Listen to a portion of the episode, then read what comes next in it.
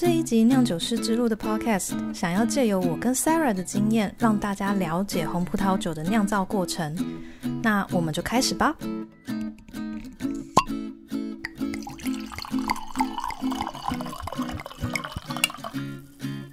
Hello，大家好，我是住在法国的 Emily。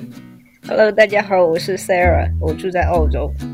就是我现在先跟大家很简单的描述红葡萄酒的酿造方式。我们会先采收葡萄，然后红葡萄酒一定是带皮酿造，一定一定是带皮酿造。所以我们在酿造过程中会萃取很多皮上的多酚跟香气，就是要做很多工作。那酒精发酵完之后呢，就是我们加酵母把葡萄汁里面的糖。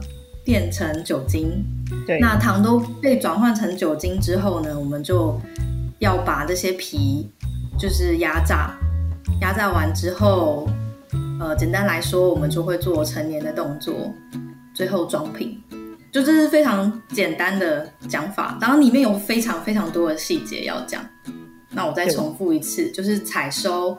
带皮酿造，然后要萃取很多皮上的多酚啊，或是香气分子啊，然后再压榨葡萄皮，然后成年装瓶。你觉得这样 OK 吗？这样 OK 啊？很简单的这样讲的话，很很简单，对。因为细节你讲的太多了，大家也都不知道嘛。我觉得这样就很很好。嗯，我们先从采收讲起好了。你有采收过吗？我有采收过呀。怎么来说？对我来讲，采不管是采收，还有还有各个环节，最最讨厌人的就是这个时间时间性，就太紧迫。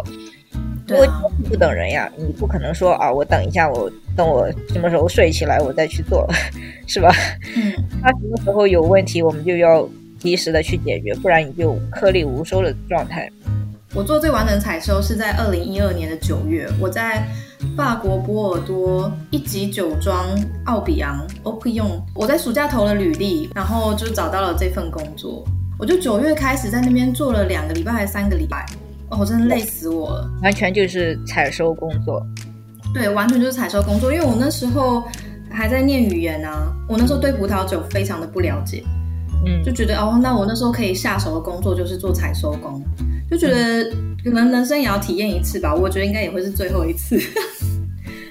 超级累，然后再加上波尔多的葡萄树啊，他们种的非常的低，你一定要蹲下来，蹲很低，然后去把那些葡萄剪下来，所以你就等于是我有两三个礼拜，全部都是蹲着匍匐前进，我就觉得我有点像是那种海军陆战队在在训练两三个礼拜。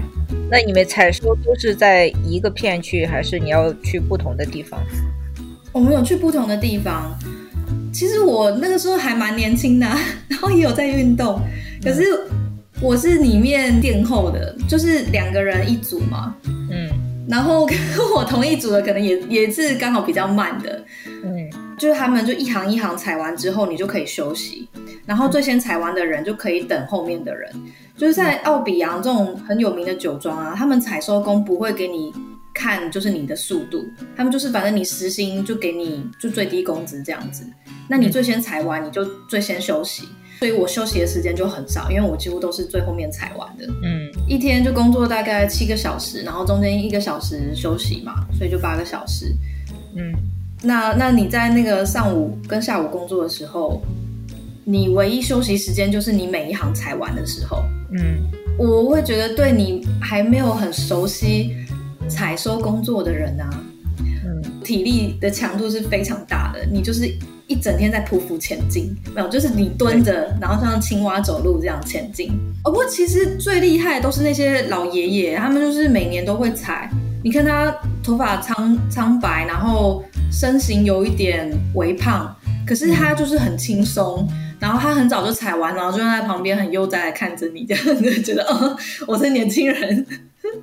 对我感觉这个可能就是因为习惯问题吧，他们可能习惯这种劳动，肌肉也不会那么的就酸疼，就感觉会比较轻松一点。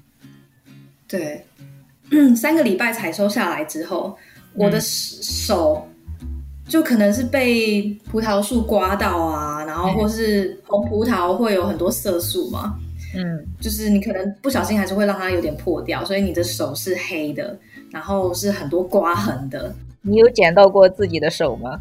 哎，可能小小碰一下啦，可是没有剪出伤痕来，就还好。我我有捡到过，在澳洲有采收，但是比较少经历，因为嗯，大多数是机械化作业嘛，那都是大的呃收割机，那大臂一摇，就葡萄全部就下来了。在法国的时候是是有采收的经验，我觉得这一个就像你刚才讲的，就看葡萄树的这个高度嘛，因为它的高度大概在一米一米左右嘛。所以你就不至于说半蹲的状态很难受，但是法国有的它会在半米多一点的样子，零点六、零点八左右，就像你说要有点像匍匐前进。还有就是捡到会捡到手嘛，我有一次就以为那是捡的葡萄，然后一一捡到下去，发现是自己的手，以为那是葡萄，就没有看清楚嘛，因为我的手是在。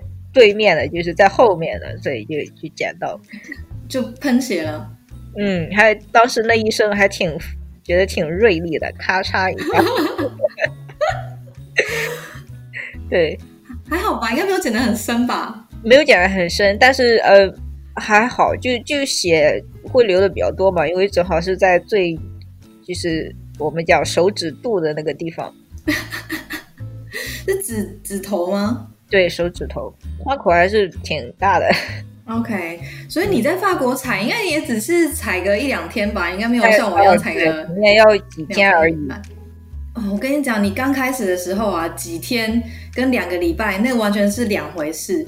我那时候每一天回家的时候，我都想说，我是不是要辞职了？我就背很痛，就知道自己肌肉发炎了。然后我就想说，这是我在法国第一个工作，我一定要把它坚持下去。嗯，两个礼拜结束之后啊，我就咳嗽感冒了一整个月。哇，看来这个工作是挺累的。其实我觉得葡萄园的工作都很累。对，可是其实采收，我觉得蛮好玩的。是通常采收完啊，大家都会有一个餐会。嗯，不管是哪间酒庄，几乎都会有。对，在餐会的时候。像我在奥比昂就是一一级酒庄嘛，它就是有规定说你呃你采了几个小时，你可以拿他们的酒，然后他们的酒可能市价都是一两百欧啊这样子。嗯，我就有拿到一瓶，然后看当然不会是很好年份啊，可是总觉得还是很开心。然后我们的餐会也是喝他们的酒，那他们的酒反正就是也是市价都不菲。这我觉得去去好一点的酒庄，这方面的福利很好，就是你可以喝他的酒，然后如果拿的话，也是拿这个品牌的酒，就会感觉很很棒。其实我觉得每个人有机会都可以试试看呢，真的很累，可是那种感觉其实蛮好玩的啦，就觉得一生试过一次，哎，就一次其实也不错。在法国才不到。那再来就是过皮除梗。对你有做过没有除梗的酒庄吗？呃，我是在酒庄有没有除梗的部分部分葡萄直接带皮带梗，叫 whole bunch fermenting，就是带对对，但那种会比较少，一般情况下都会呃破碎除梗的那些葡萄品种啊，像特别是勃艮第的 Pinot Noir，他们在好的年份会带梗去酿造，可是通常带个五十 percent 或三十 percent 之类的。也对，不是那么常见呐，还要看它成熟的程度嘛。因为梗的话，它会给你几你带的太多，它会给酒有一种 green tanning，就是 unripe tanning，对，就棕色，还有那种就是我们讲青草，类似青草的那种青色的味道会更明显，就会呃让酒失衡。没错，嗯，然后再来就是萃取的部分了。哦，其实有一个让大家很容易了解的方式，大家一定都会知道，说葡萄就是有人就是用赤脚在采葡萄，那其实就是酿造红葡萄酒的一个很经典的动作，就是你要采葡萄，然后让葡萄皮上面的东西融到你的葡萄汁里面。那现在就是比较不会有人就是用他们赤脚去采葡萄，所以我们就会用不同的机器或是不同的方式去萃取葡萄皮上面的东西。对，采皮的话，呃，是有小的那种发酵罐，大概有有一吨的，呃，不带盖儿的那开放式的。所以那种的话，其实就是人工采皮，就是它有一个铁的一个杆。子，对，那样讲不锈钢的，对，不锈钢的，不锈钢的，然后去压，可能可能是一个圆形的一个铁饼状的这么个东西，或者说方形的，然后你就人工站站在上面压嘛。还有一种就是小型酒厂会用那种机械臂，它就代替了人工下压，就是会会相当于有一个。电力操作嘛，你只要是嗯，对，移动它的位置，然后你按按钮，这个机械臂就自动往下压。嗯，你知道我在塔斯曼尼亚，因为那是小酒庄，他们没有那么好的设备，而且他们的那个发酵罐其实都不大，小的那个发酵罐啊，我们就是会在那个罐子上面放一个木板，然后人就站在上面，然后其实有一点点小危险，可是因为罐子小，所以也还好。嗯。然后我就是那时候要做这件事情的人，就是我跟另外一个就是他们的正职员工是轮流做的。嗯，那你每一天在做这件事的话，你的周末你的那个上面的背肌啊会很酸，你就是每天都是在 work out，在好像在健身房一样。所以还好那时候澳洲的那种按摩店啊非常多，所以我周末都会。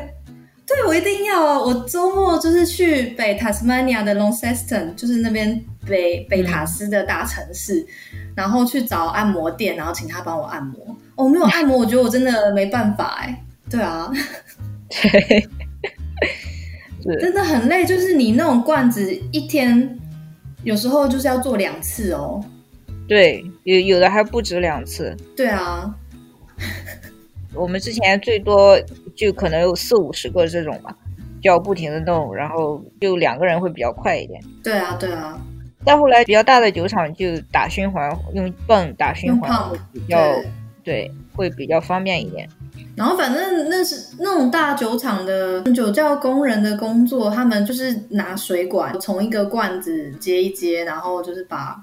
葡萄汁往上面罐子的上面打，然后让它去淋浮在上面的葡萄皮，就他们一整天就是做这样工作，然后就是监视 pump 的运作，还有移动水管，其实算还算蛮简单的。简单归简单，但是我觉得大型酒厂你难度在于那些机器都很重啊，管子也都很很粗很重，很对，很粗很很长。有的你会往那个罐里面，就是在上面，你为了淋皮会放那个 irrigator，我们讲叫淋皮的那个装置，就一个长管，就像是那个冲澡的那个东西吗？对对对对，但它又很长很重，都是全不锈钢的。对，冲澡的莲蓬头，然后想象它可能是大了十倍之类的。对，呃，几乎一个就是壮年男人，他有可能都都抬不动的，就会很吃力。反正酿造季顶多就，嗯，可能红葡萄采收的时机不一样，所以可能顶多维持个一个月吧。就红葡萄酒酿造，大概啦，对，对，一个月一个半月，就是你要做压帽的动作。对，我觉得更多的是路上的劳累。对啊，然后常常就是要工作到很晚啊，十二个小时、十个小时就都跑不掉。嗯，啊，周末也要工作。哎，你有没有看过在木桶里面发酵的红葡萄酒？有。哦，他那个也是照顾的要很周到。嗯，我那时候在波尔多梅多克的那间列级酒庄工作，他们就是有几个橡木桶的，就是全部都是我在管的。嗯，他可能觉得女孩子就是比较细心一点，然后那酒窖总管也是女生。所以他就是反正就让我去管那一批在木桶里的红桶红酒发酵用的桶的话，它是有一头的那个盖子会木板会拿掉的。对，对对对，然后就把木桶直着放，然后那个盖子会上面那个盖子会拿掉。OK，它有好几种不一样大小的木桶，然后那时候梅洛大概十个桶。Cabernet Sauvignon、卡本内苏维翁十个桶，嗯，都是我要管的。那那种桶就绝对不可能用 pump 去把酒往上，就是去打往上打，那一定都是用人工去压那个帽子，葡萄皮会浮在上面嘛。所以我那时候也是，就是早上一轮，下午一轮，嗯嗯，我总结一下这一段红葡萄酒的酿造过程。我们提到了采收的经验，还有每次采收后都会有的参会。那当我们把采收完的葡萄送到酿酒间之后，通常大多数的葡萄梗都会被去掉，剩下一粒粒的葡萄颗粒。这些葡萄颗粒可以用不同的方式让葡萄汁液流出来，接触葡萄皮。最古老的方式就是用人的脚去踩这些葡萄，不过现在都用其他的工具取代这个步骤。而在红葡萄酒发酵的过程中，我们要不断的用各种方法萃取葡萄皮上的香气分子，还有像是单宁和花青素的好东西。在发酵完成之后，我们会把葡萄酒跟葡萄皮分开。因为葡萄皮是在桶子里一起发酵的，葡萄皮里面含有很多的葡萄酒，所以我们要把这些葡萄皮拿到压榨机去榨干。接下来，来听听我们分享发酵后压榨红葡萄皮的经验吧。像这种压榨环节，我们之前就有好多就出现各种状况，嗯，就因因为它有那种气囊压榨机嘛。嗯，所以有有人就他可能就只是做一个季节工，嗯，对气不太操作不太熟练，又加上酿酒机太累，然后他可能就说把那个气囊压榨机都装满了葡萄葡萄籽汁和渣，呃，准备要压榨的时候，结果忘记关门，关门，然后他就他就按了按钮，然后这个东西气囊压榨机它是转的嘛，嗯。然后那一个呃，就转到下边，门是开着的，所有的葡萄 全部就就漏到地上了。那很麻烦呢，它全部要用人工的方式把它装回去，哎，就是你要用人工的方式把它铲出来，然后放到一个东西里面。是又又弄来卡车，然后用铁锹一一锹一锹的给弄回去的。天啊！而且它那个就是会有氧气的问题啊，就是感觉接触到很多氧气。啊，对啊，因为它最后已经都已经变成酒了嘛，肯定那红葡萄还还还能凑合，肯定会有氧化了。哇，那他这样子清了那一份烂摊子，清了多久？一整天吧，好像。哇，你看，就一个小错误，你就可以花一整天的时间把它弥补。因为他忘了关门嘛。那他有怎样？有被怎样吗？没有怎样，那个酒厂是他的。哦。对他，他其实是怎么说？他是一个 shareholder，我们讲股东嘛，股东。然后他有时候就喜欢自己去上手做点啥，然后他就自己 弄，结果那对，然后就忘记关门。OK，其实我还蛮喜欢把那个，因为压榨之前你要把酿造的葡萄酒跟葡萄皮分开嘛，然后酒分开之后，你酿造罐里面都是葡萄皮。要把葡萄皮拿出来，一定要用人工的方式。我到目前为止不知道。哦，对了，有些可能就是你酿造罐有特别设计的话，你可以全部自动化。可是目前大多还都是需要人工进到那个酿造罐里面去把皮产出来。对。那我其实超喜欢做那个工作的，我觉得很好玩，而且做那个我完全不会累，我完全没有肌肉酸痛的问题。那个还好，因为你不需要半蹲着嘛，你有时候你还可以站起来。嗯嗯，这种借力使力其实就还好，还蛮好玩的。但我觉得法国和澳洲有一个不同点是，澳洲对于安全性的掌控制会比较严一点。就你比有有有，对，在法国的话，在法国的话，你就这个发酵罐上面给你放一个排气扇，然后你就进去了。就 就铲就可以，他也不会给你说哦，这个二氧化碳浓度过高或怎么怎么样，你不能。哦，不过可能是比较好的酒庄吧，就比较有钱的酒庄。对，我那时候在梅多克的那个列级庄工作，它就是有一个侦测器，它要你带在身上，然后你要穿那种吊带，就是你侦测器它会跟你说你对，呃，对，侦测器会先跟你说你的在酿造罐里面的二氧化碳浓度有没有很高。然后再来就是你穿的那个吊带啊，就是以防说你在酿造罐里面昏倒的时候，有人可以在外面拿一个杆子把你拉出来。对对对，是这样。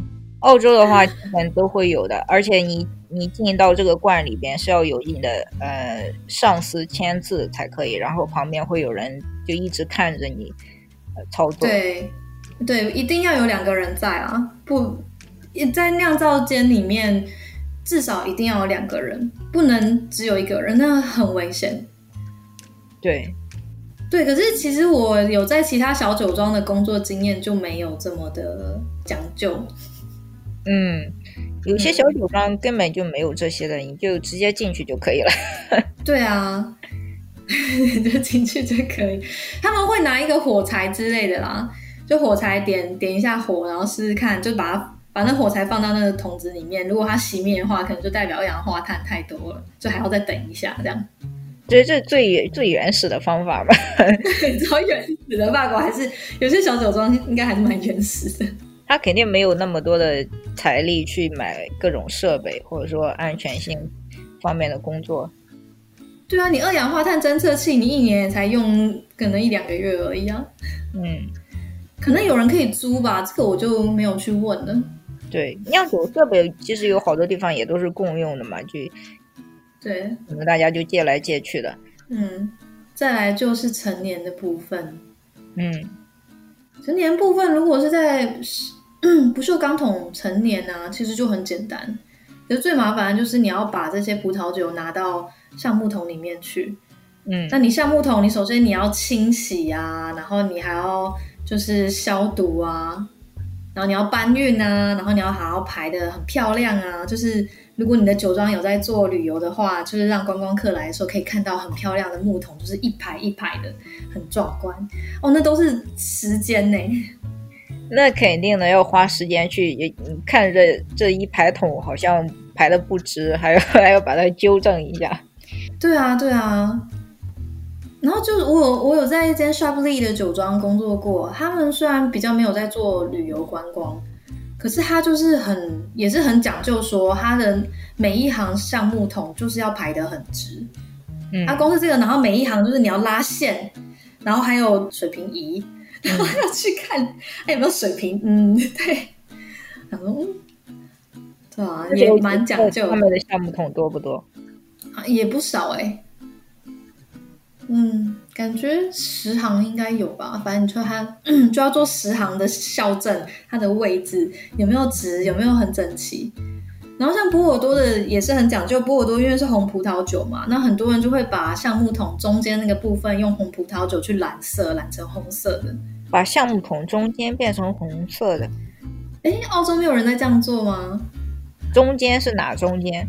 就是橡木桶中间不是会有个洞吗？嗯，然后你有时候拿红葡萄酒的时候，你会不小心把红葡酒葡萄酒滴到外面去，然后所以橡木桶原本是木头色，就会变染成红色的。嗯，那他们就是为了说不要这样子很，就是只有一滴这样子很难看，所以他们干脆就是把那一部分的橡木桶都变成红色的。倒还我还没有听说这种情况哦。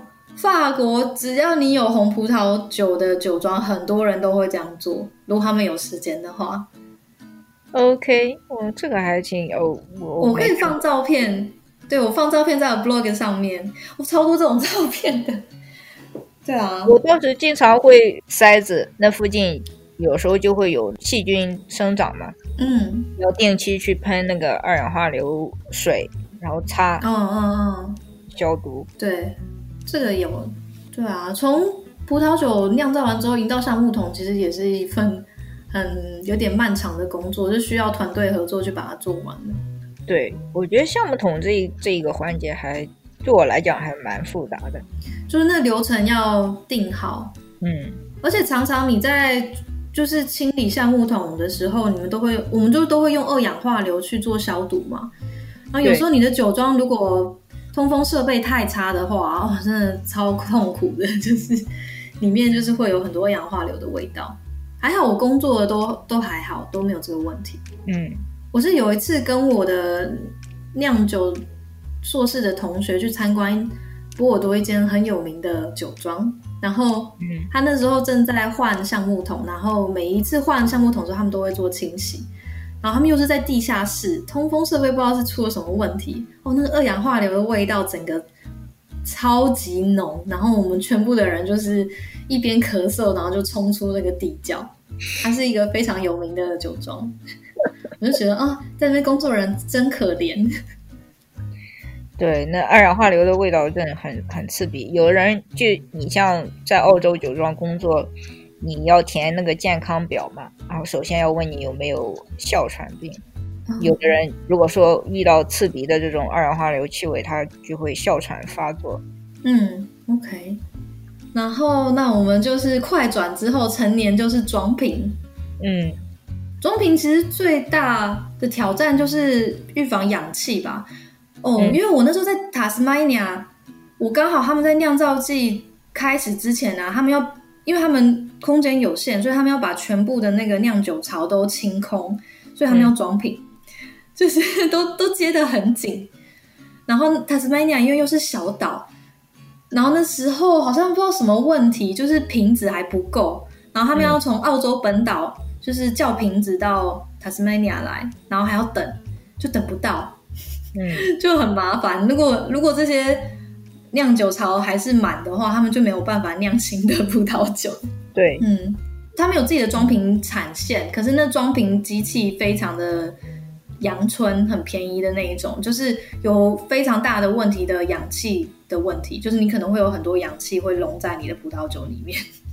啊，对，有的有的酒厂它的设备不够好嘛，就肯定会有这种情况。但这对于它后期酒的品质还有销售就会出现问题啊。对啊，其实像比较小的酒庄啊，他们真的每一个步骤都是一个大挑战呢，像是。